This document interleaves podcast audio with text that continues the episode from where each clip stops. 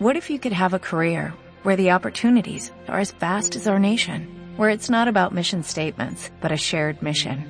At U.S. Customs and Border Protection, we go beyond to protect more than borders, from ship to shore, air to ground, cities to local communities. CBP agents and officers are keeping people safe. Join U.S. Customs and Border Protection and go beyond for something far greater than yourself. Learn more at cbp.gov/careers. Capítulo 40. Las catacumbas, Abarrach. Los ojos de Alfred se adaptaron poco a poco a la oscuridad del túnel.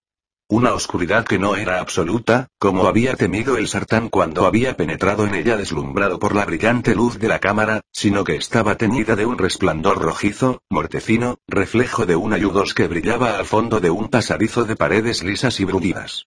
A juzgar por la luz y el calor, no debían de estar lejos de un lago de magma. Alfred se volvió para preguntar a Athos si quería que activara las runas guía y descubrió al Patrin caído en el suelo. Preocupado, se apresuró a volver junto a él. El perro estaba plantado junto a su amo, con los dientes al descubierto y un gruñido de advertencia en la garganta. Alfred intentó razonar con el animal. Solo quiero ver si está herido. Puedo ayudarlo, y avanzó otro paso con la mano extendida hacia Aclo. El perro entrecerró los ojos y echó las orejas hacia atrás. Sus gruñidos se hicieron más roncos. Hemos compartido buenos momentos, parecía decirle el animal. Creo que eres un buen tipo y lamentaría verte sufrir algún mal, pero si acercas un poco más esa mano vas a llevarte un buen mordisco. Alfred se apresuró a retirar la mano y retrocedió un paso. El perro siguió observándolo, muy atento. El sartán miró a Aplo por encima del lomo del animal, inspeccionó a distancia al Patrin y llegó a la conclusión de que, después de todo, no estaba herido sino profundamente dormido. Aquello era el colmo de la valentía o de la insensatez. Alfred no pudo determinar cuál de las dos cosas. Pero tal vez solo era, en realidad, una muestra de sentido común. Le pareció recordar algo respecto a que los Patrin poseían la facultad de curarse y recuperarse mediante el sueño. Pensándolo bien, también él estaba molido. Aunque habría podido seguir corriendo, impulsado por el terrible espanto de lo que acababa de presenciar en la cámara, hasta caer al suelo de puro agotamiento. Tal como estaban las cosas, lo mejor sería, probablemente, descansar y conservar sus fuerzas para lo que pudiera aguardarles más adelante. Dirigió una mirada nerviosa y temerosa hacia la puerta sellada y preguntó en voz alta, no muy seguro de a quién dirigía sus palabras. ¿Estaremos, estaremos a salvo aquí dentro? Más que en ningún otro lugar de esta ciudad condenada respondió la voz del príncipe Edmund. El cadáver parecía más vivo que los vivos. Una vez más, el fantasma había abandonado el cuerpo, pero los dos parecían actuar al unísono. En esta ocasión, sin embargo, era como si la sombra fuera el cuerpo. La mirada compasiva de Alfred se volvió hacia Jonathan. El duque, perdido en una visión arrobadora, había cruzado la puerta de la cámara conducido, como si fuera un niño, por el príncipe. La fría mano del cadáver aún apretaba entre sus dedos la de Jonathan, no mucho más cálida. ¿Qué le sucede? ¿Se ha, se ha vuelto loco? El duque vio lo que tú viste. Pero, a diferencia de ti, continúa viéndolo. Testigo de aquella trágica carnicería de antaño, Jonathan parecía ajeno al terror que lo rodeaba en el presente. Ante la suave orden del cadáver, se sentó en el suelo de piedra. Sus ojos seguían contemplando escenas del pasado. De vez en cuando, soltaba un grito o gesticulaba con las manos como si tratara de ayudar a alguien invisible. El fantasma del príncipe Edmund era claramente visible en la oscuridad como una sombra a la inversa. Una luminosa silueta blanco-azulada de un cadáver envuelto en sombras. Aquí estaremos a salvo, repitió. Los muertos tienen ahora asuntos más urgentes de que ocuparse. No vendrán tras nosotros. Alfred se estremeció ante su tono de voz, sombrío y solemne. ¿Asuntos? ¿A qué te refieres? El fantasma volvió sus ojos brillantes hacia la puerta de piedra. Ya la oíste. Solo seremos libres cuando los tiranos hayan muerto. Se refiere a los vivos. A todos los vivos. Van a matar a. Alfred dejó la frase a medias, pasmado. Su mente rechazó la suposición. No. Es imposible. exclamó, pero recordó las palabras del Lázaro y la expresión de aquel rostro que, a veces, estaba muerto y, a veces, espantosamente vivo. Tenemos que avisar a la gente, murmuró, aunque la mera idea de obligar a su cuerpo débil y cansado a continuar la marcha era suficiente para hacerlo llorar. Hasta aquel momento no se había dado cuenta de lo agotado que estaba. Demasiado tarde respondió el fantasma. La matanza ya ha comenzado y, ahora que Cleitus se ha sumado a las filas de los muertos, continuará sin tregua. Como ha dicho Hera, el dinasta descubrirá ahora el auténtico poder. Un poder que puede ser suyo eternamente. La única amenaza para Cleitus son ahora los vivos, y ya se ocupará de que tal amenaza no siga existiendo mucho tiempo más. ¿Pero qué pueden hacer los vivos frente a él? Preguntó Alfred, estremeciéndose ante sus horribles recuerdos. Cleitus está, es un muerto. No obstante, no hace mucho que tú formulaste un hechizo que hace morir a los muertos, replicó el príncipe. Si tú has sido capaz de ello, también podría hacerlo otro y Cleitus no puede correr el riesgo. Y, aunque no fuera así, el Lázaro de la duquesa perseguiría y mataría a los vivos por puro odio. Ahora, tanto Hera como Cleitus comprenden lo que los vivos han hecho a los muertos. Pero ¿y tú? inquirió Alfred, y miró al fantasma con desconcierto. También has dicho que comprendías lo sucedido, pero en ti no percibo odio sino solo una profunda pena. Tú estabas allí. Has visto lo que sucedió. Lo he visto, pero no lo he entendido. ¿Me lo explicarás? De pronto, al fantasma se le nubló la vista como si hubiera cerrado unos párpados invisibles. Mis palabras son para los muertos, dijo, no para los vivos. Solo quienes busquen hallarán. Pero yo estoy buscando. Protestó Alfred. Deseo sinceramente conocer y comprender. Si lo que dices fuera verdad, lo entenderías, replicó el príncipe. Jonathan soltó un quejido espantoso, se llevó las manos al pecho y se encogió hacia adelante, retorciéndose de dolor. Alfred corrió a su lado. ¿Qué le ha sucedido? murmuró con un jadeo, volviendo la cabeza hacia el cadáver de Edmund. ¿Nos ataca alguien? No es un arma de nuestros días lo que lo ha herido, sino una espada del pasado. El duque aún revive la escena de lo que sucedió en ese pasado. Será mejor que lo despiertes, si puedes. Alfred dio la vuelta al cuerpo de Jonathan y observó sus labios amoratados y apretados, sus ojos desorbitados. Le tocó la piel húmeda y fría y apreció los latidos irregulares de su corazón. El duque estaba tan sumido en el hechizo que parecía capaz de morir de la conmoción que le producían sus visiones. Sin embargo, tal vez fuera aún peor tratar de despertarlo. Alfred miró por un instante al dormido Patrin y contempló la expresión apacible de sus pálidas facciones, de las cuales habían desaparecido las arrugas de dolor y agotamiento. Dormía. O, como lo habían denominado los antiguos, estaba sumido en la pequeña muerte. Alfred sostuvo en sus brazos al duque, tranquilizó al desgraciado joven, le murmuró palabras de consuelo y entretejió con ellas un cántico monocorde y unívime. Las rígidas extremidades de Jonathan se relajaron y sus facciones contraídas de dolor se suavizaron. El duque exhaló un profundo suspiro, se estremeció y cerró los ojos. Alfred lo sostuvo entre sus brazos unos instantes más para asegurarse de que estaba de veras dormido, y luego lo depositó con cuidado sobre el suelo de roca. Pobre hombre murmuró a continuación. Tendrá que vivir con el peso de haber atraído este mal terrible sobre su pueblo. El príncipe Edmund movió la cabeza en gesto de negativa. Sus actos los impulsó el amor. Aunque hayan provocado este mal, si el duque es fuerte, el bien prevalecerá. Tal optimismo estaba bien para un cuento infantil a la hora de acostarse, pero en aquel túnel iluminado por el fuego, con aquellos indecibles espantos desatados en la ciudad que tenían sobre ellos, Alfred se apoyó en la pared lisa y se dejó resbalar hasta el suelo. ¿Qué me dices de tu pueblo, Alteza? preguntó, recordando de pronto a la gente de Cairn ¿No corre peligro? ¿No deberías hacer algo para advertirle, para ayudarlo? La expresión del príncipe cambió, se entristeció. O tal vez Alfred solo percibía la tristeza de Edmund y era su mente la que imaginaba que la expresión del cadáver cambiaba. Siento lástima de mi pueblo y de sus sufrimientos, pero ahora la responsabilidad es suya, de los vivos. Yo los he abandonado y he pasado a otro mundo. Mis palabras son ahora para los muertos. ¿Pero qué vas a hacer? Insistió Alfred, impotente. ¿Qué puedes hacer por los tuyos? Todavía no lo sé, respondió el fantasma del príncipe. Pero ya me lo indicará alguien. De momento, tu cuerpo vivo necesita descanso. Yo montaré guardia mientras duermes. No temas, nadie nos encontrará. Por ahora, estás a salvo. Alfred no tuvo más remedio que confiar en el príncipe y ceder al cansancio. La magia, incluso la de los Sartán, tenía sus limitaciones físicas, como había quedado demostrado en aquel mundo espantoso. Solo se podía recurrir a ella durante un tiempo determinado antes de que fuera preciso reponer fuerzas. Así pues, buscó la posición más cómoda posible sobre el suelo de dura roca. El perro, que había mantenido bajo una atenta vigilancia a Alfred, se alegró de poder relajarse también y, enroscándose junto a su amo, apoyó la testuz sobre el pecho de éste. Pero mantuvo los ojos abiertos. Aplo despertó del largo sueño, que había curado su cuerpo pero no había llevado la paz ni la tranquilidad a su mente. Se sentía extraordinariamente inquieto, corroído por una rabia inconcreta. Tendido en el suelo del túnel a oscuras, mientras acariciaba la cabeza del perro, trató de recordar, tenía que contarle algo de extrema importancia a no sabía quién. Algo urgente, de sumo valor, pero no lograba recordar qué era. Tonterías le dijo al perro. Es imposible.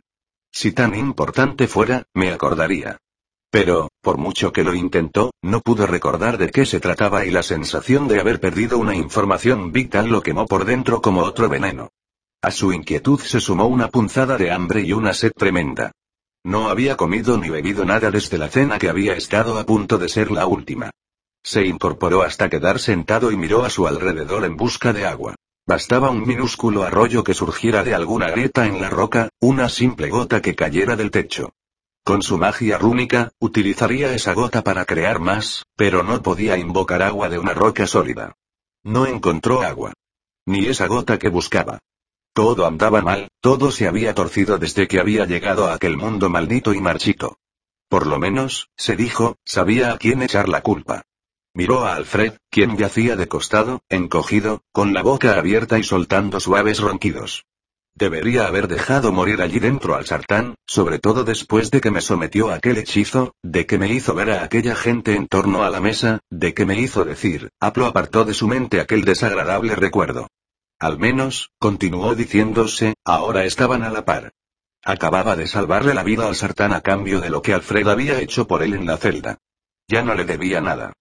Se puso en pie bruscamente, para sobresalto del perro, que se incorporó de un brinco y lo miró con aire de leve reproche. ¿Te vas solo? El cadáver del príncipe Edmund estaba de pie, inmóvil, junto a la puerta sellada y cerca de donde yacía Jonathan, sumido en el sueño provocado por la magia de Alfred. Así viajaré más deprisa. Aplo estiró los brazos y se frotó el cuello, rígido y dolorido. No le gustaba el aspecto del fantasma. Verlo lo hacía pensar de nuevo en la información que había olvidado. ¿Vas a marcharte sin las runas guía? El fantasma no intentaba disuadirlo, aparentemente. No parecía que le importase si lo hacía o no. Solo señalaba algo que resultaba obvio. Aplo pensó que, probablemente, se sentía solo y le gustaba oír su propia voz. Calculo que estamos en la parte más profunda de las catacumbas, respondió. Encontraré un pasadizo que lleve hacia arriba y lo seguiré hasta donde me lleve. No puedo terminar mucho peor de lo que me ha ido siguiéndolo a él. Señaló con un gesto a Alfred, que se había movido y ahora yacía boca abajo, con las nalgas sobresaliendo en una postura de lo más indecorosa. Además, he estado en sitios peores. Nací en uno de ellos. Vamos, perro. El animal bostezó, se desperezó, extendió las patas delante ras, echó el cuerpo hacia adelante, estiró las traseras y, por último, se sacudió desde el hocico hasta el rabo. ¿Sabes qué sucede ahí arriba? El fantasma alzó la mirada con un brillo en los ojos. Puedo adivinarlo, murmuró Aplo, sin ganas de hablar del tema. No llegarás con vida a la nave. Te convertirás en alguien como Cleitus y Hera. Almas atrapadas en un cuerpo muerto, llenas de odio hacia la parodia de vida que los ata a este mundo y llenas de miedo a la muerte que los liberaría. Correré el riesgo, replicó Aplo, pero notó la palma de las manos húmeda y fría. Un sudor helado le bañó todo el cuerpo, aunque el aire del túnel era caluroso y sofocante. Muy bien, tengo miedo. Reconoció para sí. Los Patrin respetaban el miedo, no se avergonzaban de él. Así se lo enseñaban los mayores en el laberinto. El conejo no siente vergüenza de huir del zorro, y este no la siente de ponerse a distancia del león. Uno tenía que escuchar su propio miedo, enfrentarse a él, entenderlo y superarlo. Apo se acercó al fantasma del príncipe. Podía ver a través de él. Pudo ver la pared que había tras él y, cuando advirtió la mirada fría y concentrada de los ojos del cadáver, supo que estos también veían a través de su cuerpo. Revélame la profecía. Mis palabras son para los muertos, dijo el príncipe. Apos se volvió bruscamente, con movimientos rápidos, y tropezó con el perro, que había seguido sus pasos. El Patrin pisó sin querer las patas delanteras del animal y este lanzó un gañido de dolor, retrocedió de un salto y se encogió, sin entender qué había hecho mal. Alfred despertó con un sobresalto. ¿Qué? ¿Dónde? balbució. Aplo soltó una sarta de maldiciones y alargó la mano al perro. Lo siento, muchacho. Ven aquí. No lo he hecho a propósito, el animal aceptó las disculpas y se acercó a su amo con aire congraciador para que lo rascara detrás de las orejas, indicando que no le guardaba resentimiento. Al comprobar que solo se trataba de Aglo, Alfred exhaló un suspiro de alivio y se enjugó el sudor de la frente. ¿Te sientes mejor? preguntó con interés. La pregunta molestó a Aglo casi más de lo que podía soportar. Un sartán, preocupado por su salud. Soltó una breve y agria risotada y dio media vuelta para proseguir la búsqueda de agua.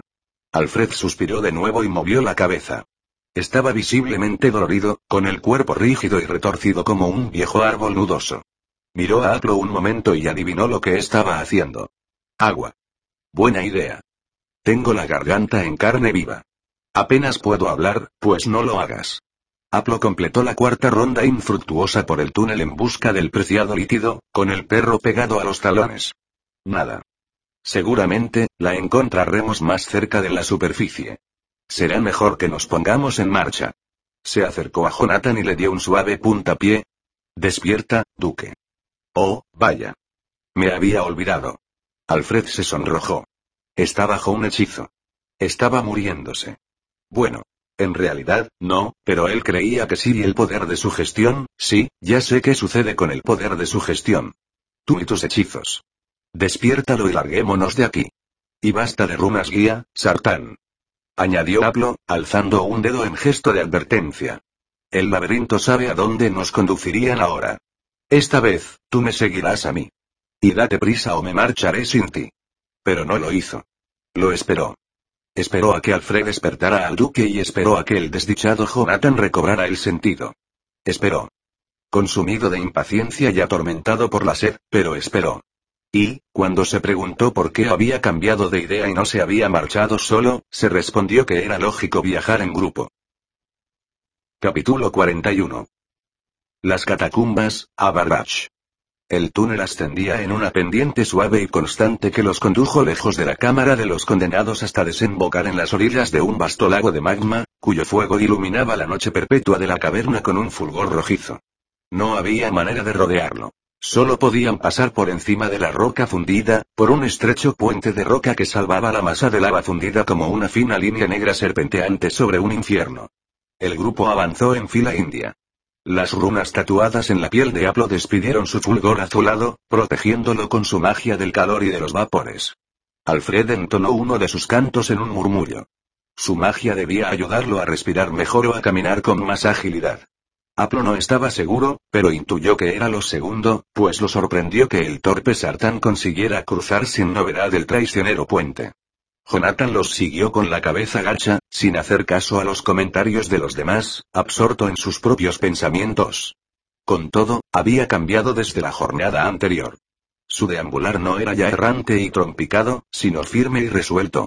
Cuando cruzó el puente, mostró interés por lo que lo rodeaba y por su autoconservación, recorriendo el trecho sobre el abismo de roca fundida con cautela y gran atención. Al fin y al cabo, es joven, comentó Alfred en voz baja mientras observaba con nerviosismo la llegada del duque al final del puente, acompañado del cadáver del príncipe. Su instinto de conservación ha vencido al deseo de poner fin a su desesperación acabando con su vida. Observa su rostro, apuntó Aplo, deseando por enésima vez que Alfred dejara de hurgar en su cerebro y de quitarle las palabras de la boca. Jonathan había alzado la cabeza y miraba al fantasma del príncipe, que se cernía en el aire cerca de él. Sus jóvenes facciones, iluminadas por el intenso resplandor del magma, estaban prematuramente envejecidas. El horror y la pena habían marcado una mueca de tensión en sus labios, antes sonrientes, y ensombrecían la luz de sus ojos. Pero la osca expresión de ausente desesperación se había borrado, reemplazada por una actitud pensativa, de estudio introspectivo. La mayor parte del tiempo, su mirada permanecía fija en el cadáver del príncipe. El túnel continuó conduciéndolos hacia arriba y la pendiente fue haciéndose más pronunciada, como si estuviera impaciente por dejar atrás el horror de lo que quedaba allá abajo. Sin embargo, ¿qué nuevo horror les aguardaba arriba? Aplo no tenía idea y, en aquellos momentos, tampoco le importaba. ¿Qué le hiciste con ese hechizo? El Patrin continuó hablando para distraerse, para apartar de su mente el recuerdo de la sed. Con un gesto, envió al perro a vigilar al duque y al cadáver. Solo era un simple hechizo de sueño, Alfred tropezó con sus propios pies y cayó de bruces. Aplo continuó caminando, inflexible, sin hacer caso de los jadeos y los gemidos del sartán. Esto está muy oscuro, dijo Alfred tímidamente, cuando llegó de nuevo a la altura de Aplo. Podríamos utilizar las runas para iluminar el camino, olvídalo. Ya he tenido bastante de magia sartán para el resto de mi vida. Y no me refería al hechizo de sueño. Hablo de ese encantamiento que nos hiciste en la cámara. Te equivocas. No conjuré ningún hechizo. Viste lo mismo que yo, y que él, al menos, creo que vi, Alfred miró de reojo a Aplo, en una clara invitación a hablar de lo que habían visto. El Patrin soltó un bufido y continuó la marcha en silencio. El túnel se ensanchó y la pendiente se hizo más suave. Otros túneles partían de él en diversas direcciones. El aire era más fresco, más húmedo y fácil de respirar. Unas lámparas de gas siseaban en las paredes y formaban charcos de luz amarilla que alternaban con otros de oscuridad. Aplo no tuvo ninguna duda de que se acercaban a la ciudad. ¿Qué encontrarían cuando llegaran al final del pasadizo? ¿Guardias apostados, esperándolos? ¿Todas las salidas cerradas? Agua. Esto era lo que importaba a Aplo en aquel momento. Al menos, habría agua. Era capaz de enfrentarse a un ejército de muertos por un sorbo. Detrás de él, el príncipe y Jonathan conversaban en voz baja. El perro trotaba a sus pies y, una vez más, sirvió a su amo como discreto espía de su diálogo. Suceda lo que suceda, todo será culpa mía, decía Jonathan. Su tono de voz era triste, apesadumbrado. Aceptaba su culpa, pero ya no gemía de autocompasión. Siempre he sido descuidado y poco juicioso. Olvidé todo lo que me habían enseñado. No, eso no es del todo cierto. Yo decidí olvidarlo. Cuando obré la magia sobre Hera, sabía muy bien lo que me hacía, pero no podía soportar la idea de perderla. Hizo una breve pausa y añadió. Nosotros, los Sartán, nos hemos obsesionado con la vida y hemos perdido el respeto por la muerte. Para nosotros, incluso una apariencia de vida, una espantosa caricatura de la vida, era preferible a la muerte. Tal actitud es consecuencia de creernos dioses. ¿Qué es, al fin y al cabo, lo que separa al hombre de los dioses? el dominio último sobre la vida y la muerte. Podíamos controlar la vida con nuestra magia, y entonces trabajamos hasta conseguir controlar la muerte, o, al menos, eso creímos. Apos se dio cuenta de que el duque hablaba de sí mismo y de su pueblo en pasado. Era como si estuviera escuchando a hurtadillas una conversación entre dos cadáveres, y no entre un muerto y un vivo. Empiezas a entender, dijo el príncipe. Quiero entender más, contestó Jonathan en tono humilde. Ya sabes dónde buscar las respuestas. En esa maldita cámara de ahí abajo, seguro pensó Aplo. O haz que el bueno de Alfred te cante sus condenadas runas otra vez. ¿Qué era lo que tenía que recordar? Lo había visto todo tan claro, ¿qué había visto? Lo había entendido, ¿qué había entendido? Ah, si pudiera recordar. Al diablo con todo aquello. Siguió diciéndose. Sé todo lo que tengo que saber. Mi Señor es todopoderoso y omnisciente. Mi Señor gobernará un día sobre este mundo y sobre los demás. Le debo lealtad a mi Señor y a su causa. Todas estas dudas, estas divagaciones que me quieren confundir son una treta de los sartán. Aplo, le llegó la voz de Alfred. ¿Qué quieres ahora? Dio media vuelta y vio que el sartán había sufrido un nuevo traspié. Alfred yacía en el suelo con el rostro contraído de dolor y le alargaba la mano, mostrándole la palma. Si crees que voy a ayudarte, olvídalo. Por lo que a mí respecta, puedes quedarte ahí hasta que te pudras. El perro corrió hasta Alfred y empezó a dar lametones en la cara al sartán. Aplo apartó la mirada con repugnancia. No, no es eso. Respondió Alfred. Creo que, es decir, he encontrado agua. Estoy, estoy tendido encima de un charco. Por desgracia, Alfred había dejado el charco casi vacío después de empaparse las ropas, pero, una vez que tuvieron una pequeña cantidad del preciado líquido, pudieron crear más con sus hechizos mágicos. Aplo buscó hasta descubrir la fuente, un goteo constante que resumaba a través de una hendidura del techo. Debemos de estar cerca del nivel superior. Será mejor estar alerta. No bebas demasiado, aconsejó Aplo al sartán. Te sentaría mal. Poco a poco, a pequeños sorbos. Al Patrin le costó un gran esfuerzo seguir su propio consejo. El líquido era fangoso y tenía un ligero sabor a azufre y a hierro a pesar de haber sido purificado mediante la magia. Aún así, sació su sed y los reanimó. Algo dioses sí que somos, dijo Aplo para sí mientras chupaba un retal de tela que había empapado en agua del charco. Captó la rápida mirada de Alfred, frunció el entrecejo y se volvió de espaldas, irritado. ¿Por qué había cruzado por su mente un pensamiento como aquel? Sin duda, era cosa del sartán, el perro levantó la cabeza e irguió las orejas, al tiempo que emitía un gruñido sordo y grave. Viene alguien. Susurró Aplo, volviéndose sobre las puntas de los pies como un gato. Una figura vestida con túnica negra emergió de las sombras al fondo del pasadizo. Avanzaba con paso lento y vacilante, como si estuviera herido o muy fatigado, y hacía frecuentes saltos para volver la vista atrás. Tomás. Exclamó de pronto Jonathan, aunque Aplo no era capaz de comprender cómo se podía distinguir a un nigromante de otro bajo la túnica negra. Traidor. Antes de que nadie pudiera detenerlo, el joven duque se abalanzó hacia adelante a la carrera, con la túnica ondeando tras él. Tomás se volvió a mirarlos y su grito de pánico resonó por los pasillos. Intentó huir pero tenía una pierna herida o se torció el tobillo en aquel instante y cayó al suelo. Gateando de pies y manos, trató de alejarse a rastras. Jonathan llegó hasta él con facilidad y posó una mano en el hombro del joven traidor. Entre gritos de miedo, Tomás se volvió boca arriba y se llevó las manos a la cara. No, por favor. No. No. Por favor. Balbució una y otra vez.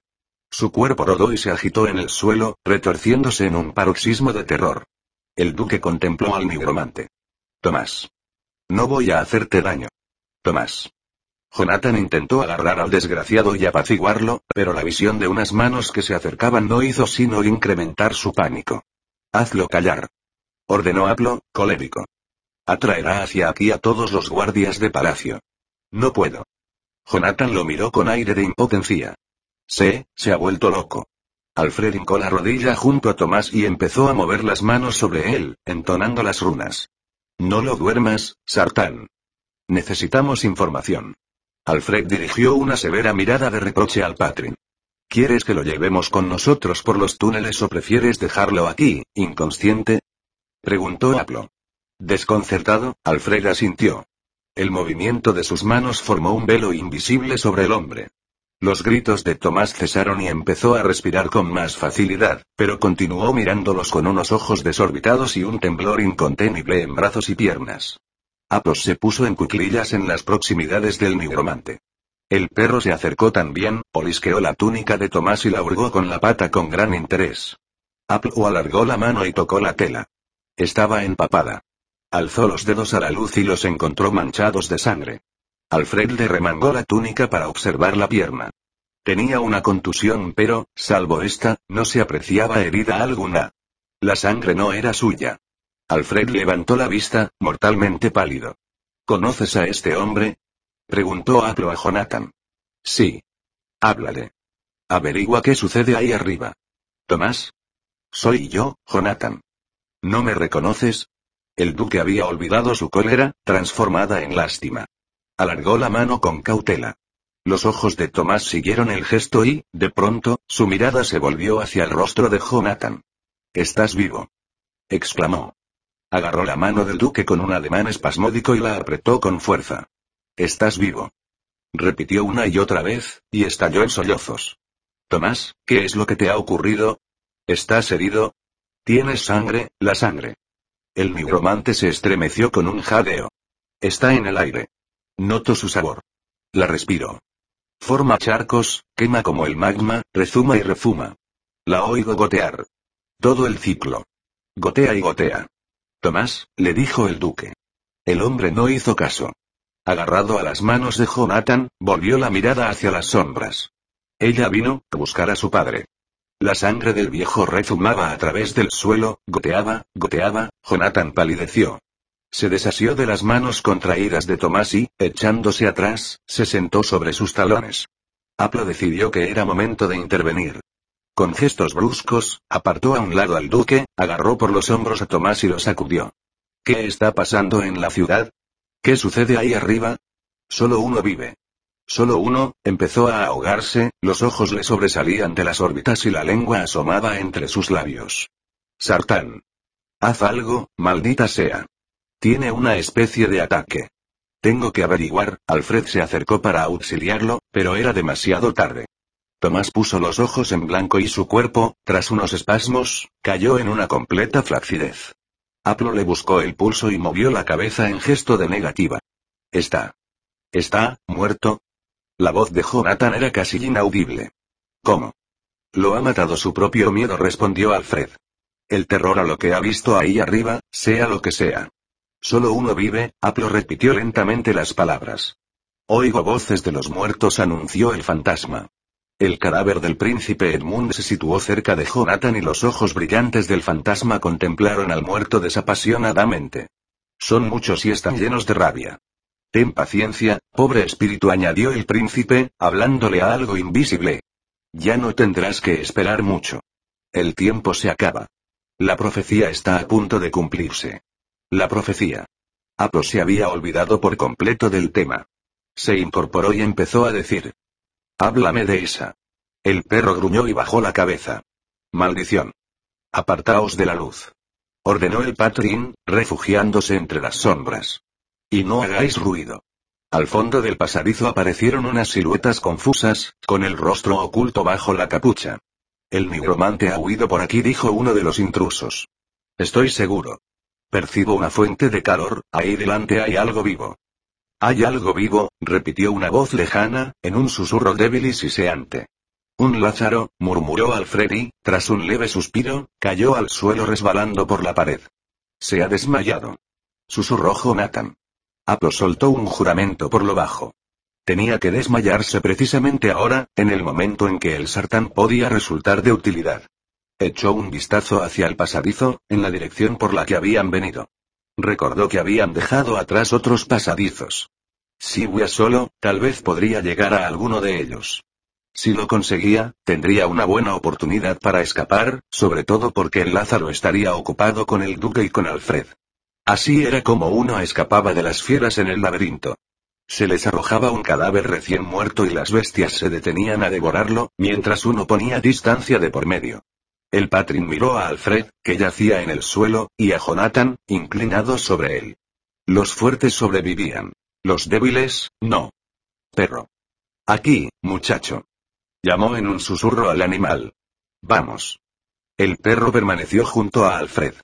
El Lázaro se había detenido a inspeccionar otro pasadizo. Era el momento ideal. Perro. Aplo repitió la orden.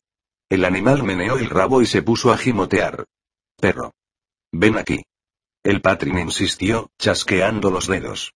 El perro dio unos pasos hacia él, pero volvió enseguida Junio a Alfred. El Lázaro avanzaba de nuevo. Jonathan volvió la mirada hacia Aplo y le dijo en voz muy baja. Vete. Ya has hecho suficiente. No puedo decirte que entregues tu vida por nosotros. Estoy seguro de que tu amigo lo querría de esta manera. No es amigo mío. Estuvo a punto de exclamar a gritos. Es mi enemigo. Y tú también lo eres. Vosotros, los Sartán, asesinasteis a mis padres y abandonasteis a mi pueblo en su terrible prisión. Incontables miles de Patrin han sufrido y han muerto por vuestra causa. Por supuesto que no voy a entregar mi vida por vosotros. Por fin estáis recibiendo vuestro merecido. Perro. exclamó, furioso, y alargó la mano para agarrar al animal. El perro esquivó el contacto, dio media vuelta y se lanzó a la carrera contra el Lázaro. Capítulo 42. Las catacumbas, Abarrach. Era difícil contar el número de Lázaros. Entrevistos en la penumbra, los cuerpos y espíritus que se fundían y se separaban constantemente engañaban a la vista y desconcertaban a la mente. Todos ellos iban vestidos con túnicas negras. Eran nigromantes, dotados del poder para convertir a otros recién muertos en seres como ellos, que no eran vivos ni difuntos. Apos solo tuvo un consuelo. Sus perseguidores no se interesarían por su piel. Se limitarían a hacerlo pedazos. El patrin supuso que debía sentirse contento. Los lázaros se detuvieron y sus fuertes manos se levantaron para capturar al molesto perro, para retorcerle el cuello y estrangularlo. Aplo trazó un signo mágico en el aire. La runa se encendió, salió disparada de sus manos con el fulgor de una centella y cayó sobre el perro. Una llama roja y azul envolvió al animal y este creció de tamaño y siguió aumentando a cada tranco. Su cabeza enorme rozó el techo y sus patas gigantescas sacudieron el suelo. Sus ojos eran ascuas. Su aliento, humo ardiente. El perro saltó sobre los lázaros y aplastó sus cuerpos bajo las zarpas monstruosas. Los dientes del animal se hundieron en la carne muerta y no se limitaron a desgarrar gargantas, sino que arrancaron cabezas de cuajo. Esto los detendrá, pero no por mucho tiempo. Gritó Aplo para hacerse oír por encima de los roncos gruñidos del perro. Poned en pie a Alfred y empecemos a movernos. Jonathan apartó a duras penas su mirada horrorizada de la carnicería que estaba teniendo lugar al fondo del pasadizo. Asiendo entre los dos a un Alfred tambaleante, que apenas empezaba a recobrar la conciencia, el duque y el cadáver del príncipe consiguieron ponerlo en pie. Aplo dedicó unos momentos a estudiar su estrategia. Retroceder quedaba descartado. Su única esperanza era alcanzar la ciudad y unirse al resto de los vivos. Y, para llegar a la ciudad, había que abrirse paso entre los lázaros. Echó a correr por el pasadizo sin mirar atrás. Si los demás lo seguían, bien. Si no lo hacían, a él le daba igual. El perro se encontraba en medio de un espeluznante campo de batalla lleno de cuerpos descuartizados y túnicas negras hechas trizas. El suelo de roca estaba resbaladizo de sangre.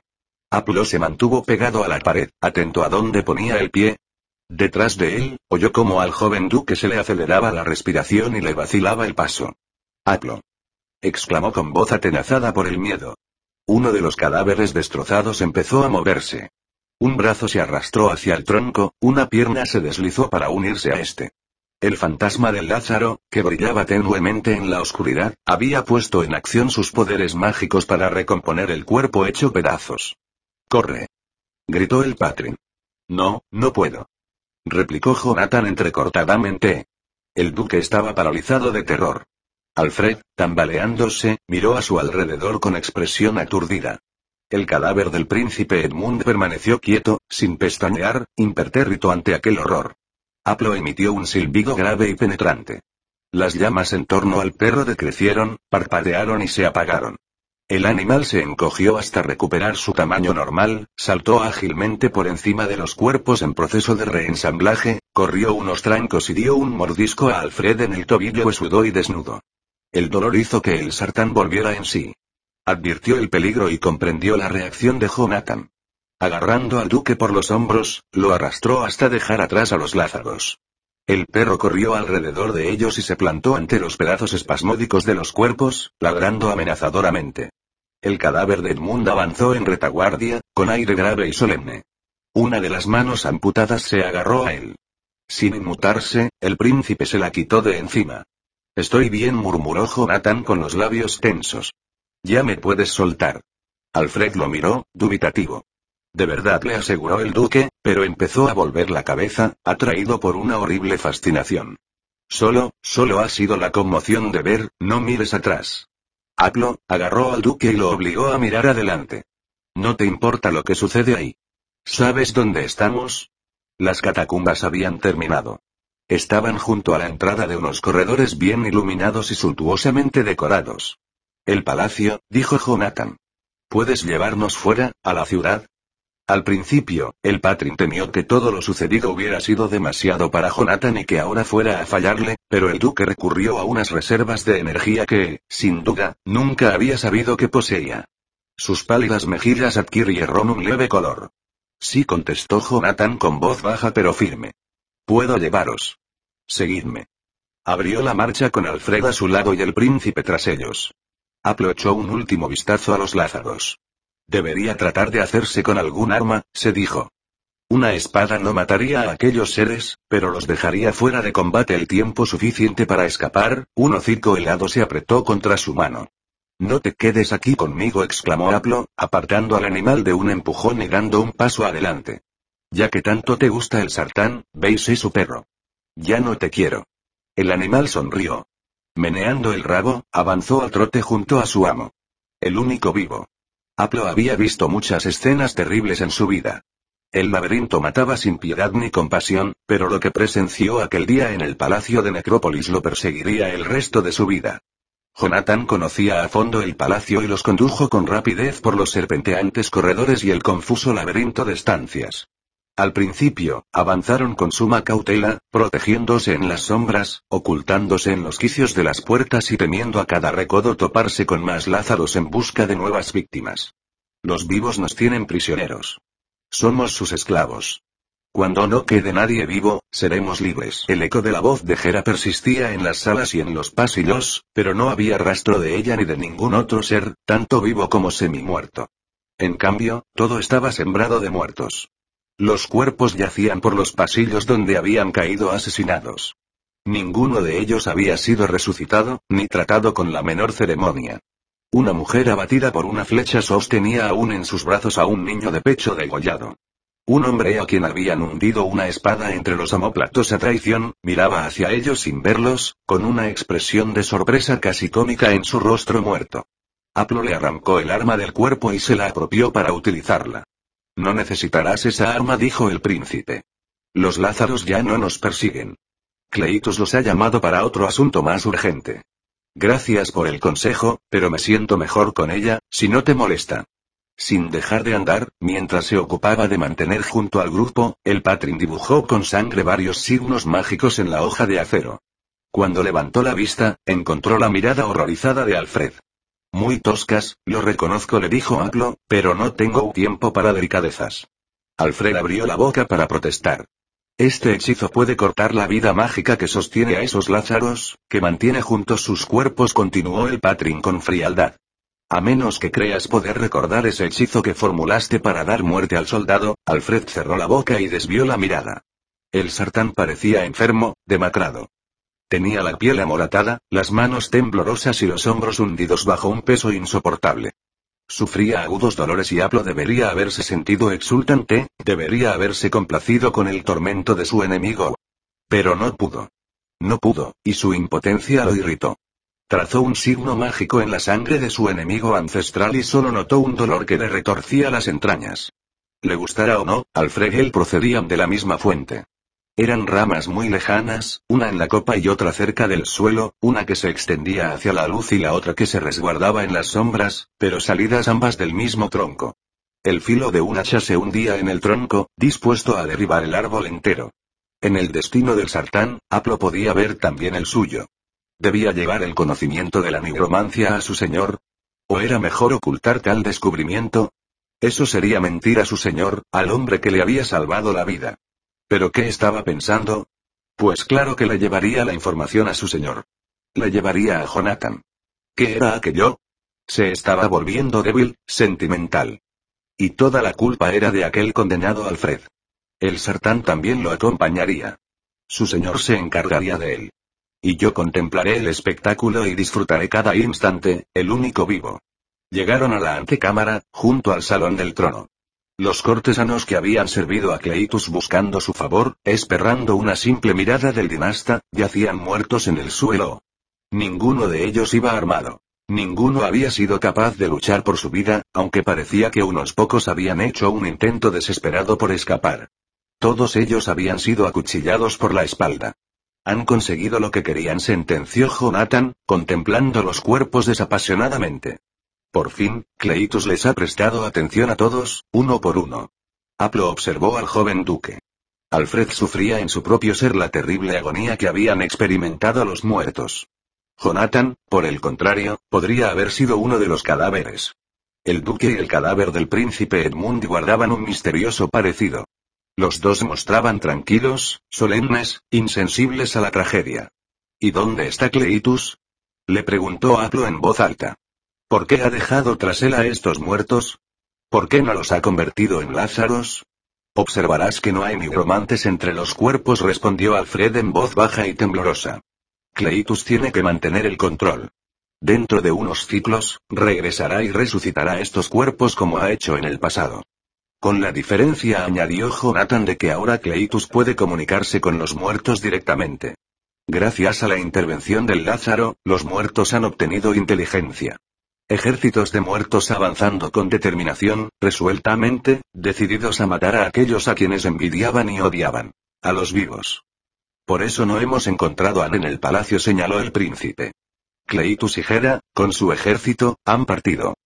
se disponen a cruzar el mar de fuego, para atacar y destruir al último pueblo que queda con vida en este mundo. A tu pueblo señaló Aplo. Ya no son mi pueblo, replicó el príncipe. Ahora, mi pueblo son estos.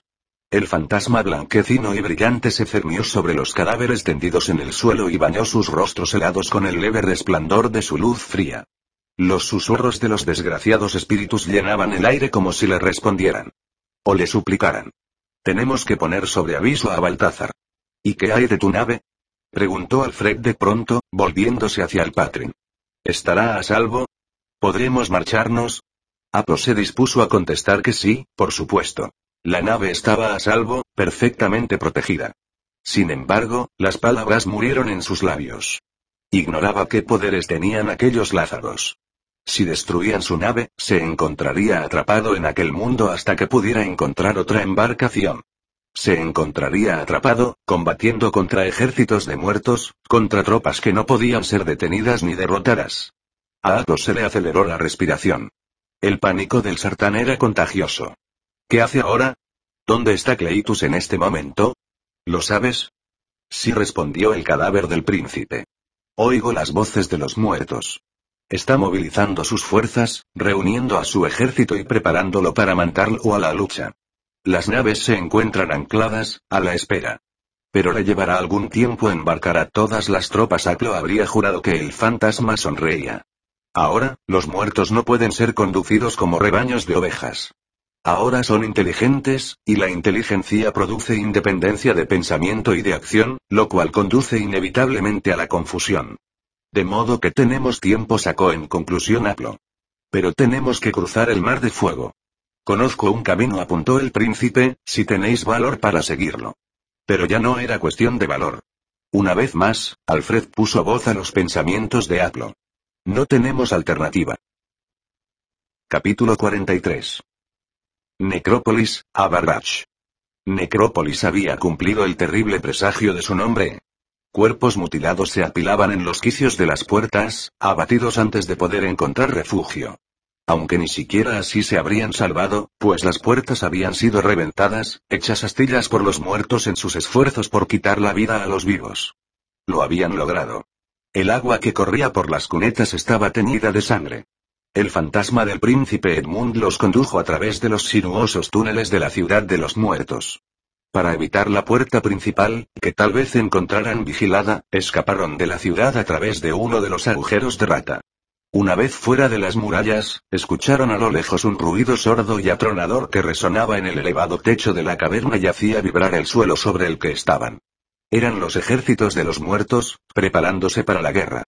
Numerosas paucas, aún enganchadas a los carromatos, vagaban por los alrededores de Necrópolis. Los animales estaban perplejos, asustados por el olor de la sangre. Sus propietarios y jinetes estaban muertos. Ahora eran cadáveres abandonados donde habían caído abatidos o cuerpos resucitados y conducidos junto a los demás para participar en la contienda. Aplo y Jonathan requisaron un carruaje y desalojaron de él los cuerpos de un hombre, una mujer y dos niños. Alfred montó en el vehículo sin apenas darse cuenta de lo que hacía, dejándose llevar en todo momento, casi siempre por Jonathan pero a veces ásperamente por Aplo. El carruaje se puso en marcha con un trateteo. La pauca pareció aliviada de que alguien tomara el control de su vida otra vez. Conducía Jonathan y Aplo iba sentado a su lado, vigilando. El cadáver del príncipe Edmund, muy erguido, ocupaba el asiento de los pasajeros, al lado de Alfred. El fantasma del príncipe hacía de guía y dirigió la marcha hacia el este durante varios kilómetros, en dirección a los cerros de la grieta. Al llegar a una intersección, el vehículo tomó rumbo al sur, hacia el mar de fuego. El perro corría junto al carruaje, ladrando de vez en cuando a la pauca para gran desconcierto de la bestia. Jonathan conducía lo más deprisa que se atrevía. El vehículo se bamboleaba y botaba sobre el camino salpicado de guijarros. A ambos lados, vieron pasar a toda velocidad unos campos de hierba de Cairn como manchas borrosas, vertiginosas, de color pardo verduzco. Alfred se agarró al costado del carruaje bamboleante, esperando verse arrojado de él o atrapado bajo sus restos volcados. Continuó la loca carrera temiendo por su vida, algo que el Patrin no podía entender pues su existencia tenía ahora muy poco sentido. Alfred, con amargura, se preguntó en silencio qué instinto animal básico los impulsaba, los obligaba a continuar viviendo cuando habría sido mucho más sencillo detenerse y esperar la muerte sentados. Al tomar una curva muy cerrada, el carruaje se inclinó, con dos ruedas en el aire. Alfred se vio arrojado violentamente contra el cuerpo helado del cadáver. Cuando el vehículo se enderezó, Alfred hizo lo propio, auxiliado por el príncipe con su habitual aire digno. ¿Por qué me agarro así a la vida? Se preguntó el sartán. ¿Qué era lo que le aguardaba, al fin y al cabo? Aunque lograra salir de aquel mundo, no podría escapar nunca del recuerdo de lo que había visto, del conocimiento de lo que había sido de su pueblo. ¿Por qué tenía que correr a advertir a Baltázar? Si éste conseguía sobrevivir, seguiría buscando la puerta de la muerte y terminaría por descubrir el modo de cruzarla y de llevar el contagio de la nigromancia a los otros mundos. El propio Aplo había amenazado con llevar estas artes oscuras al conocimiento de su amo y señor. Sin embargo, siguió diciéndose Alfred, el Patrin no había vuelto a hacer mención del asunto desde que había descubierto estas prácticas. A saber qué pensaría ahora al respecto. Alfred creía haber visto reflejado en los ojos del Patrin, en ocasiones, el mismo horror que él había sentido en su alma. Y, en la cámara de los condenados, Aplo era el joven sentado a su lado en la mesa. Los dos habían presenciado la misma escena, él se resiste a aceptarlo, igual que tú, dijo el príncipe, interrumpiendo las meditaciones de Alfred. Este, desconcertado, intentó decir algo, iniciar una protesta, pero las palabras le salieron de la boca entrecortadas por el traqueteo de la marcha y estuvo a punto de morderse la lengua. Pese a todo, el príncipe Edmund le entendió. Solo uno de vosotros tres ha abierto su corazón a la verdad. Jonathan no lo entiende por completo todavía, pero está más cerca, mucho más cerca que vosotros. Quiero, conocer, la verdad. Consiguió articular Alfred, escupiendo las palabras entre dientes, con las mandíbulas apretadas para no volver a morderse la lengua. ¿De veras? inquirió el fantasma, y a Alfred le pareció advertir en él una fría sonrisa. ¿Acaso no te has pasado la vida negándola? Se refería a sus desmayos, empleados conscientemente al principio para evitar revelar sus facultades mágicas, y que luego se habían vuelto incontrolables. Y a su torpeza, tanto física como de espíritu y a su incapacidad, o era rechazo, para invocar un hechizo que le habría dado un poder excesivo, indeseado. Un poder que otros podían intentar usurparle. Y a su permanente postura de observador, negándose a intervenir tanto para bien como para mal. ¿Qué otra cosa podría hacer, si no? Preguntó al fantasma, en tono defensivo. Si, en cierta ocasión, los Mensch hubieran sabido que tenía el poder de un dios, me habrían obligado a emplearlo para intervenir en sus vidas. ¿Obligado? ¿O más bien tentado? Tienes razón, reconoció Alfred. Sé que soy débil. La tentación habría sido demasiado fuerte.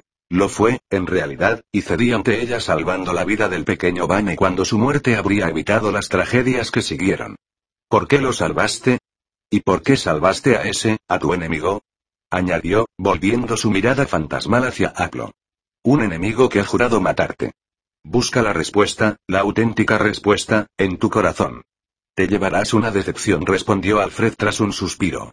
Ojalá pudiera decir que lo hice movido por algún noble ideal, por un quijotesco sentido del honor, por un valor altruista y abnegado, pero no fue así. En el caso de Vane, me impulsó la lástima, la compasión por un chiquillo criado sin amor que iba a morir sin haber conocido un solo instante de felicidad. Y hablo, durante unos breves instantes, he vivido en su piel y lo comprendo. Alfred volvió la vista hacia el perro. Creo que lo entiendo mejor que él mismo. Lástima, piedad, compasión, eso es todo, me temo asintió Alfred. Es lo que cuenta, añadió el fantasma. El camino que tomaron estaba desierto, aunque lo habían hollado muchos pies. Parte del ejército de los muertos había pasado por allí, dejando atrás la ciudad por las numerosas calzadas que conducían al mar de fuego. Tras el paso de las tropas, el camino había quedado sembrado de cascos, escudos, piezas de armadura, huesos y, aquí y allá, algún esqueleto caído, con los huesos hechos astillas. El grupo descubrió abandonados gran número de carretas de carga y carruajes, cuyos pasajeros habían sido asesinados o habían huido ante el rumor de la llegada del ejército de los muertos. Al principio, Alfred pensó que Tomás había dicho la verdad. Desde que habían salido de las catacumbas, no habían visto a nadie con vida y el sartán llegó a temer que todos, en Metrópolis y en sus alrededores, hubieran caído víctimas de la furia de los muertos. Sin embargo, en el trayecto hacia el Mar de Fuego, más de una vez creyó captar un movimiento furtivo entre la alta hierba de Cairn, le pareció ver alzarse una cabeza o intuyó unos ojos los ojos de un ser vivo observándolos con temor. Y, aunque el carruaje pasaba demasiado deprisa como para poder estar seguro de lo que había visto y Alfred decidió no comentarlo con los demás, aquello abrió un pequeño resquicio a la esperanza, rasgando las sombras como la luz que se cuela por debajo de la puerta en una habitación a oscuras. Se sintió reanimado, aunque no estuvo seguro de si se debía a aquella nueva esperanza o a las palabras reconfortantes del fantasma. Su cerebro había recibido demasiados sobresaltos y traqueteos como para formar pensamientos coherentes, y se limitó a agarrarse del lateral del vehículo con ceñuda determinación. La vida tenía un sentido y un propósito. Alfred aún no estaba seguro de cuáles eran, pero había decidido, al menos, seguir buscando. El carruaje se aproximó al mar de fuego y al peligro. Al llegar a lo alto de una pendiente, Alfred contempló a sus pies los embarcaderos. Allí, entre los barcos, estaba el ejército de muertos arremolinándose y moviéndose en un gran caos. La escena evocó en él la imagen de una colonia de gusanos del coral invadida por un retoño de dragón hambriento. Al principio, cada gusano se ocupaba únicamente de escapar de las voraces mandíbulas. Sin embargo, después del pánico y la confusión iniciales, la amenaza había unido a los insectos y estos se habían vuelto, en bloque, para repeler la agresión. La madre dragón había rescatado a su pequeño justo a tiempo. Aunque en aquel momento reinara el pánico y la confusión en el muelle, un objetivo común los uniría muy pronto. El carruaje aceleró pendiente abajo y se desvió hacia el este para dejar a buena distancia a las naves de los muertos. Jonathan forzó a la aterrada Pauca a una marcha degotadora. El ejército y el muelle desaparecieron de la vista. Por fin, la enloquecida carrera llegó a su término. El carruaje se detuvo junto a la costa rocosa del Mar de Fuego. La pauca se derrumbó en el suelo con los arreos aún puestos, jadeando pesadamente. Delante de ellos, el vasto océano de magma incandescente despedía su fulgor rojo anaranjado, cuya intensa luz se reflejaba en la brillante superficie negra de las estalactitas que descendían en espiral desde el techo de la caverna. Enormes estalagmitas, oscuras contra el fondo encendido del mar de lava, formaban un perfil de costa como los dientes de una sierra mellada. Las olas de magma batían contra ellas perezosamente. Una sinuosa corriente de agua, procedente de la ciudad que se alzaba al fondo de la cavidad, caía al mar con un siseo y llenaba luego el aire caliente, infernal, convertido en enormes nubes de vapor. Los vivos y el muerto se detuvieron cerca de la playa y observaron el mar. Apenas visible a lo lejos, Alfred creyó distinguir la otra costa. Creía que habías dicho que aquí encontraríamos una embarcación, Aplo dirigió una mirada torva y cargada de suspicacia al cadáver del príncipe. Dije que os mostraría un modo para cruzar al otro lado, lo corrigió Edmund. No hablé de ninguna embarcación. El fantasma alzó un brazo blanco, luminoso, y señaló algo con un dedo etéreo. Al principio, Alfred pensó que Edmund se refería a que usaran su magia para cruzar el mar llameante. No puedo, murmuró el sartán, abatido. Estoy demasiado débil. Tengo que emplear casi todas mis energías solo para seguir vivo. Hasta entonces, Alfred no había experimentado jamás el peso de su propia condición mortal. No había advertido nunca que sus poderes tenían límites físicos. Ahora empezaba a comprender a los Sartán de Abarrach. A comprenderlos como había empezado a entender a Aklo. Podía ponerse en su piel.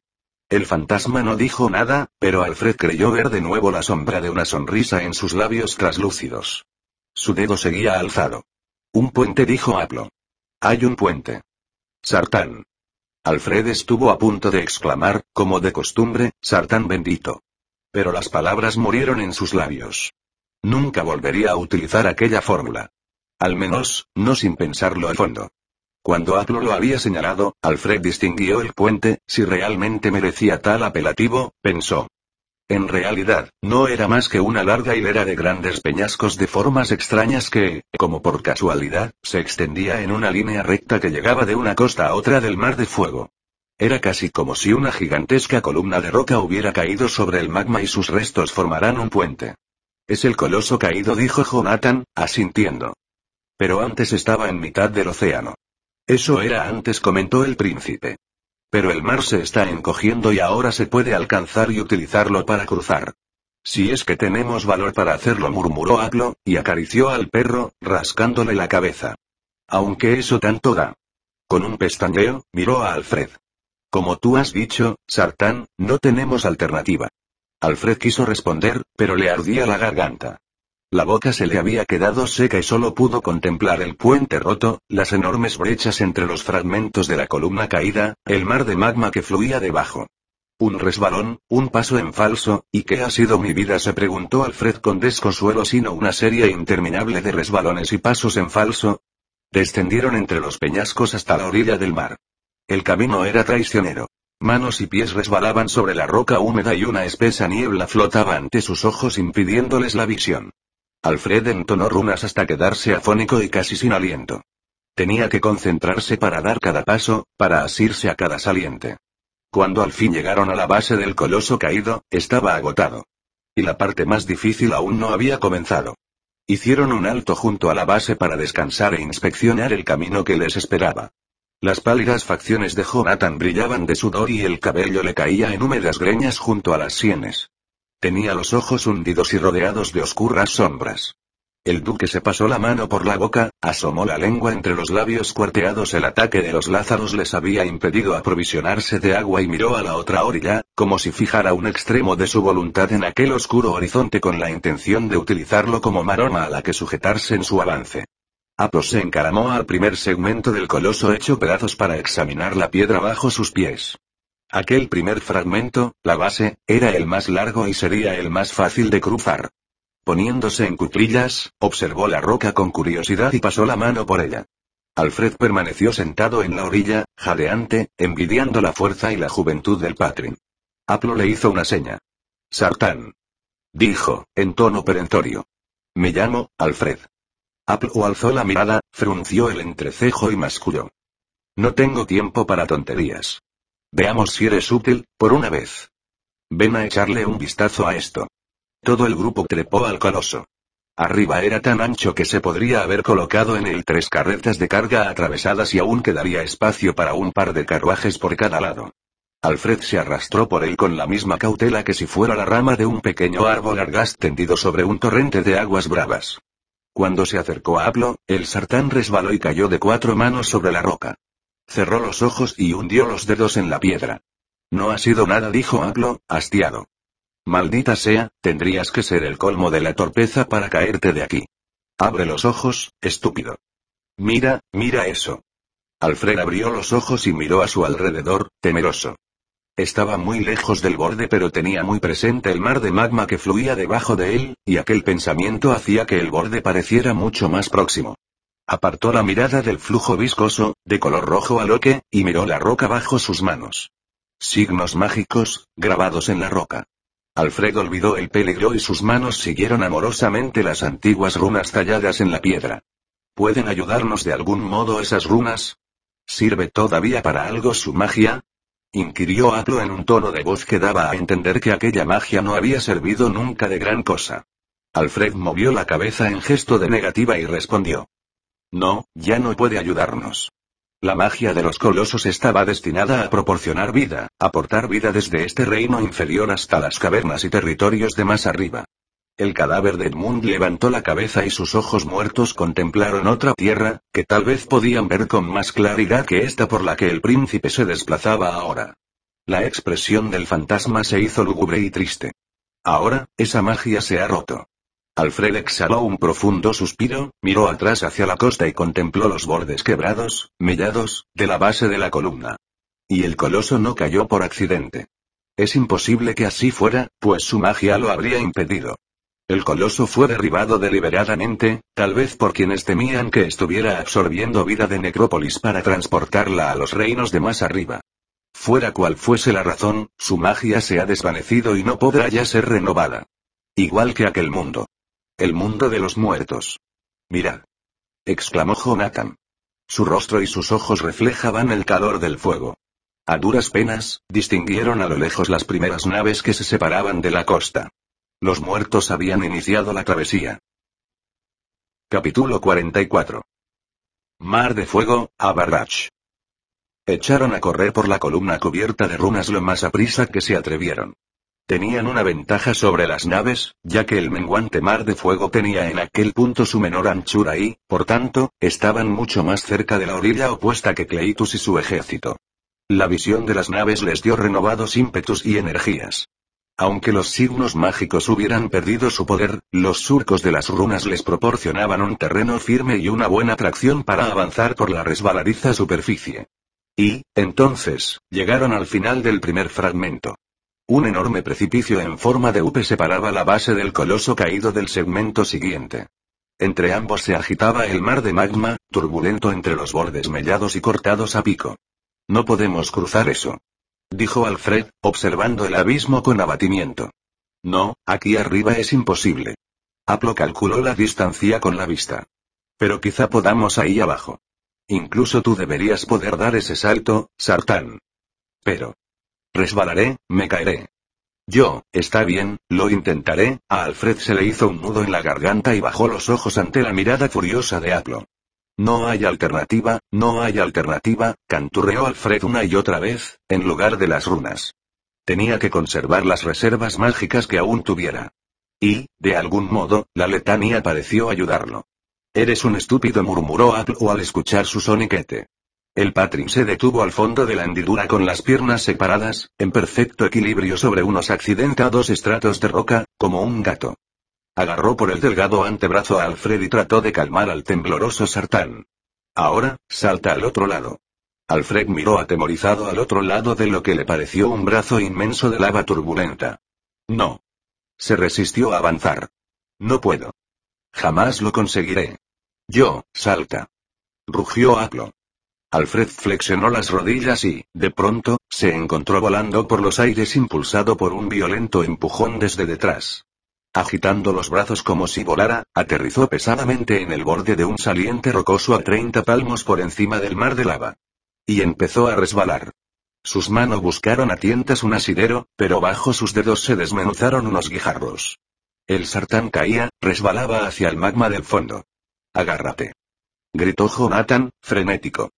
Alfred alargó la mano desesperadamente hacia un fragmento de roca que sobresalía del farallón. Cerró los dedos en torno a él y consiguió detener su caída.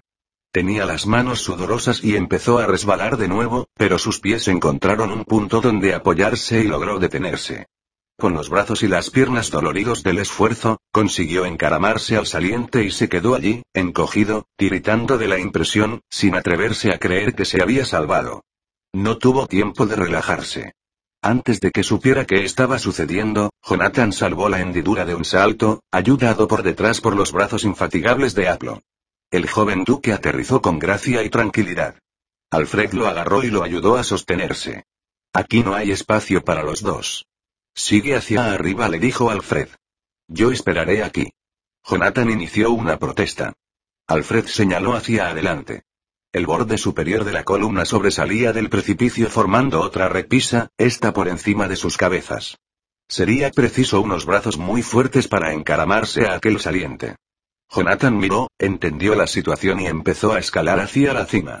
Alfred lo observó unos instantes, inquieto, y se sorprendió profundamente al descubrir al cadáver de Edmund en el mismo saliente que él ocupaba.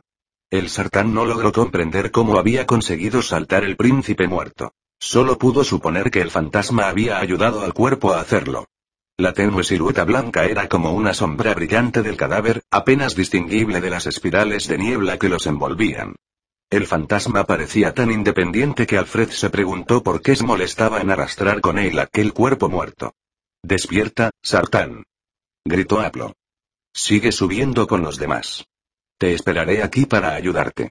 No quiero tú, las siguientes palabras resultaron ininteligibles, ahogadas por el estruendo del magma, ayuda. Alfred fingió no haber oído nada y esperó, impertérrito, agarrado a la roca. Al otro lado de la grieta, Apo soltó una maldición, pero no había tiempo que perder. Comprobó que el machete que había extraído del muerto en los pasadizos seguía en su cinto y se aseguró de que estuviera bien sujeto. Tensó los músculos de las piernas y se lanzó al vacío, surcando el aire por encima del magma hasta aterrizar como una mosca en el muro, en la roca lisa y sin resaltes debajo de donde estaba Alfred. De inmediato, empezó a resbalar. Al otro lado de la grieta, el perro soltó unos sonoros ladridos. Alfred alargó las manos, agarró al Patrin por las muñecas cubiertas de runas y tiró de ellas. Una punzada de dolor le subió por el espinazo, sus músculos se estiraron y sus pies resbalaron sobre el resalte de roca que ocupaba. Estaba perdiendo el equilibrio. Tenía que soltar a Aplos o pena de resbalar de la repisa. Pero se negó a darse por vencido. Buscó dentro de sí y encontró unos recursos físicos que nunca había sabido que poseía. Continuó sosteniendo al Patrin y, en un último y desesperado esfuerzo, tiró de él con todas sus fuerzas. Los pies le resbalaron, pero no antes de que hubiera alzado a Apple o a la. El Patrin se agarró a las rocas y Alfred, permaneció colgado unos instantes más para recobrar el aliento y terminó de arrastrar el resto del cuerpo sobre el saliente rocoso. Sin previo aviso, el perro cruzó el vacío en un grácil salto y aterrizó junto a los dos, casi desalojándolos del resalte. El animal los miró con ojos brillantes, visiblemente lleno de un inmenso orgullo. Están cruzando más naves. Informó Jonathan desde arriba.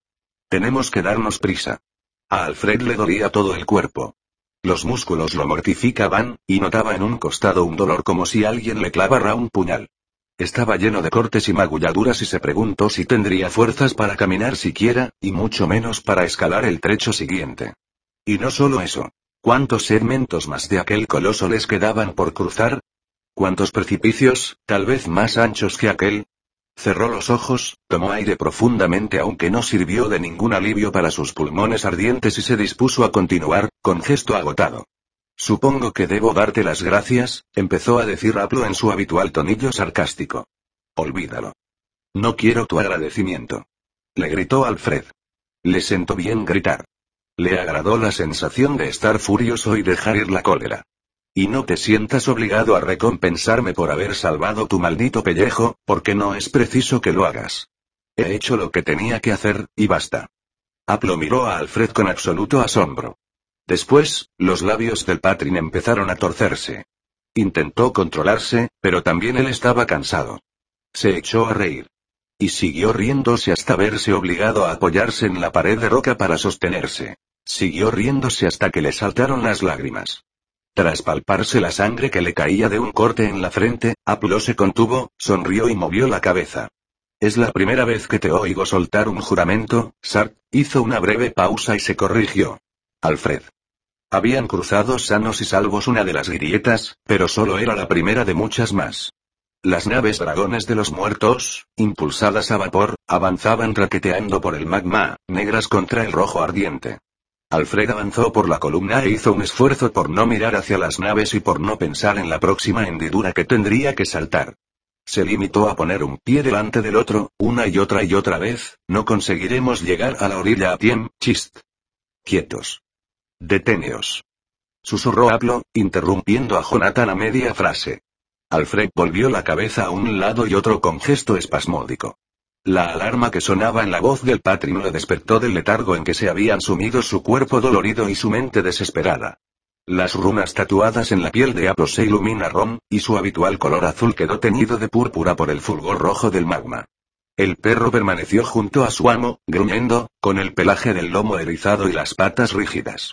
Alfred miró hacia atrás frenéticamente, esperando encontrar una horda de muertos avanzando tras sus pasos por el coloso caído.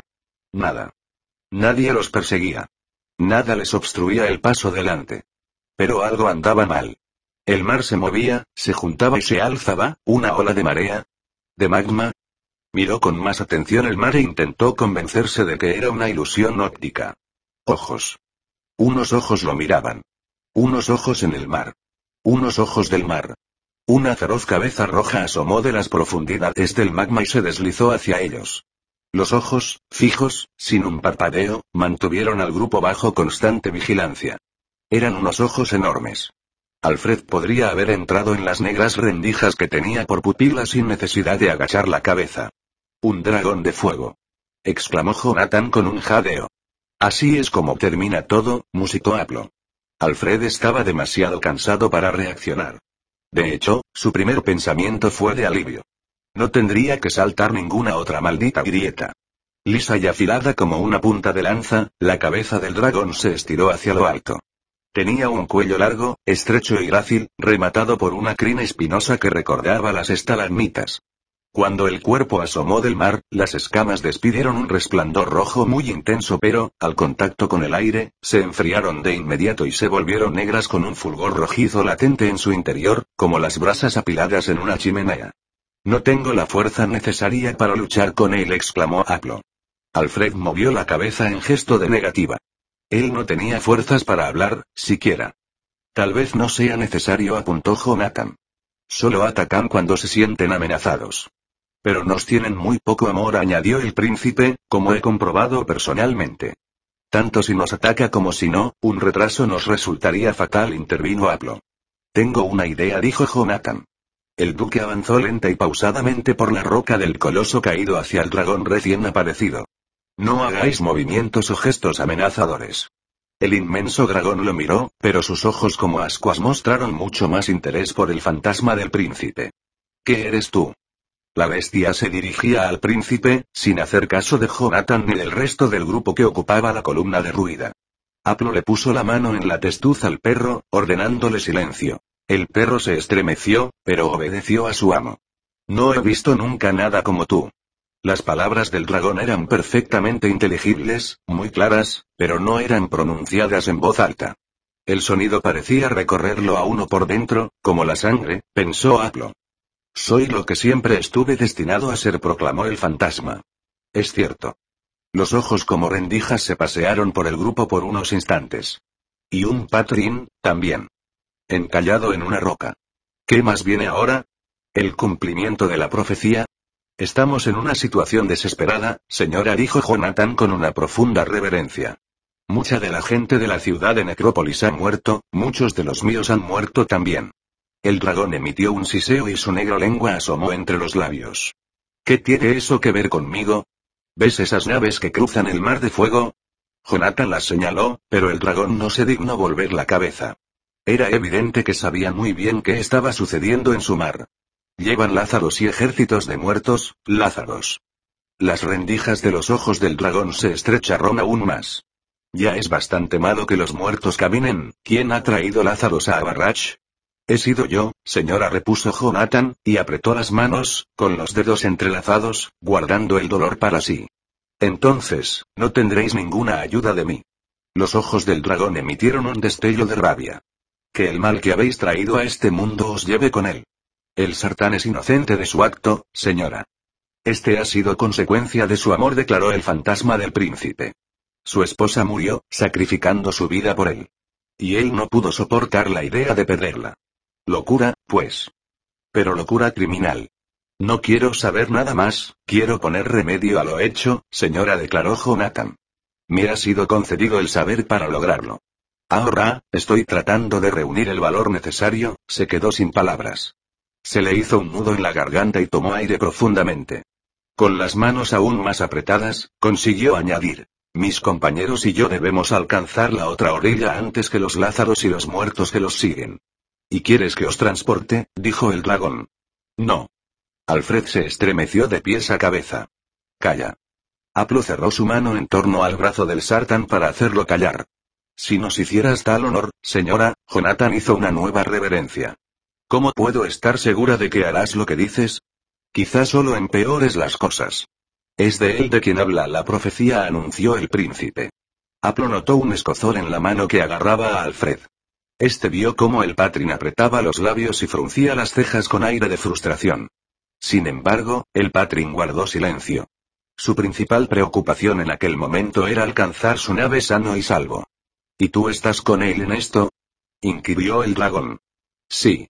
El cadáver del príncipe Edmund se irguió, majestuoso, con el fantasma por brillante sombra a su espalda.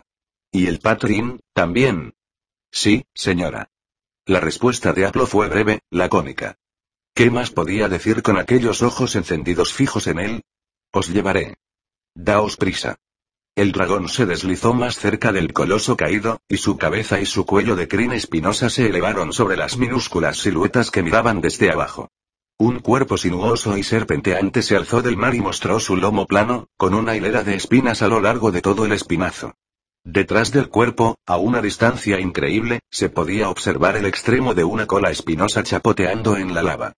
Jonathan descendió rápidamente, agarrado a una de las espinas y ayudándose de ella para sostenerse sobre el lomo.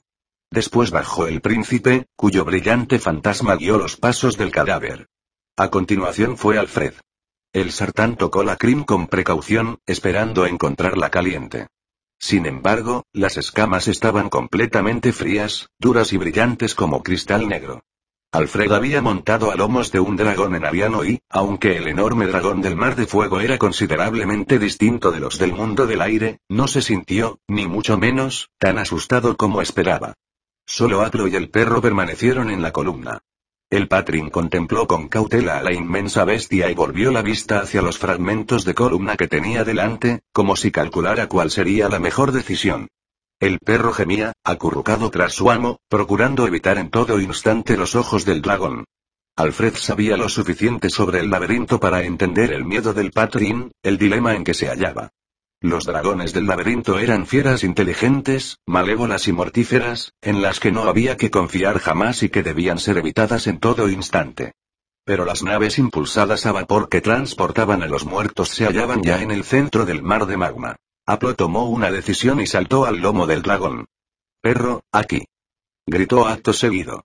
El animal corrió en una dirección y otra junto al borde de la columna, hizo un amago de saltar, se arrepintió en el último momento y volvió a correr arriba y abajo por la columna cubierta de runas, entre gañidos. Deprisa. Avisó el dragón. Perro.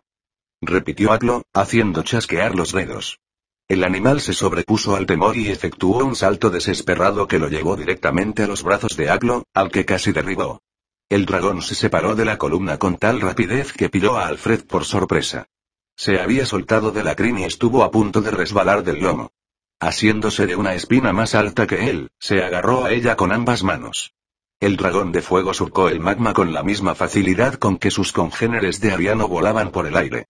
Para avanzar por la lava, efectuaba movimientos serpenteantes y se ayudaba del impulso de su poderosa cola para propulsar hacia adelante el gigantesco cuerpo sin alas.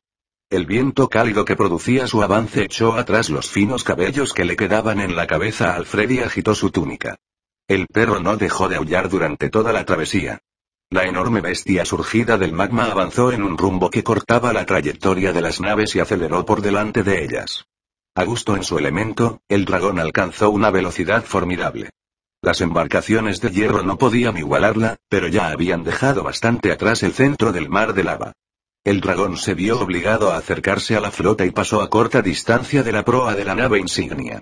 Los muertos los vieron y una lluvia de flechas cayó sobre ellos, pero el dragón navegaba demasiado deprisa como para que los arqueros pudieran hacer diana. Mi pueblo, anunció el cadáver de Edmund con su voz hueca.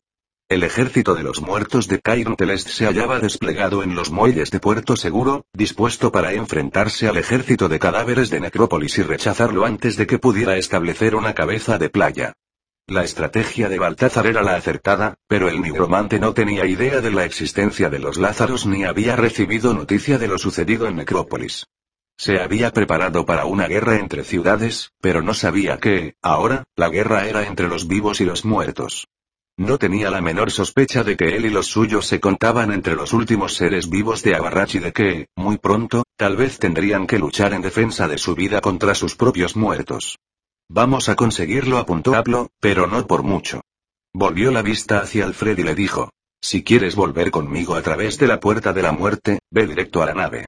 El duque y yo llegaremos enseguida. ¿El duque? repitió Alfred con perplejidad. No, Jonathan no vendrá con nosotros. Al menos, voluntariamente. Y, entonces, el Sanan lo entendió. No estarás pensando en ofrecerle una opción, ¿verdad? Pienso llevar al nigromante al nexo. Si vienes conmigo, corre a la nave. Deberías darme las gracias, Alfred añadió el Patrin con una tétrica sonrisa. Te estoy salvando la vida. ¿Cuánto tiempo crees que sobrevivirías aquí? Llegaron a la vista de quienes esperaban en la orilla. El cadáver del príncipe Edmund, impulsado por su fantasma, levantó los brazos. Grandes vítores se alzaron en la orilla, dándole la bienvenida. Oleadas de sus soldados cadáveres echaron a correr por el embarcadero para ayudarlos y protegerlos de un posible ataque mientras saltaban a tierra. El dragón detuvo su marcha entre los muelles y el impulso que llevaba levantó olas de lava que rompieron con estruendo contra la costa. Las naves de hierro de los muertos de Necrópolis llegaron pisándoles los talones, a tan corta distancia que Alfred distinguió en la proa de la nave capitana la imagen cambiante y espantosa del Lázaro de Cleitus. Junto a él, también de pie en la proa de la embarcación, se hallaba el de Gera. ¿Te preocupas por tu familia? Entonces, ¿por qué darles solo huevos ordinarios cuando pueden disfrutar de lo mejor? Eggland's Best, los únicos huevos con ese delicioso sabor fresco de granja, además de la mejor nutrición, como 6 veces más vitamina D, 10 veces más vitamina E y 25% menos de grasa saturada que los huevos regulares, además de muchos otros nutrientes importantes. Así que, dales los mejores huevos. Eggland's Best, mejor sabor, mejor nutrición, mejores huevos.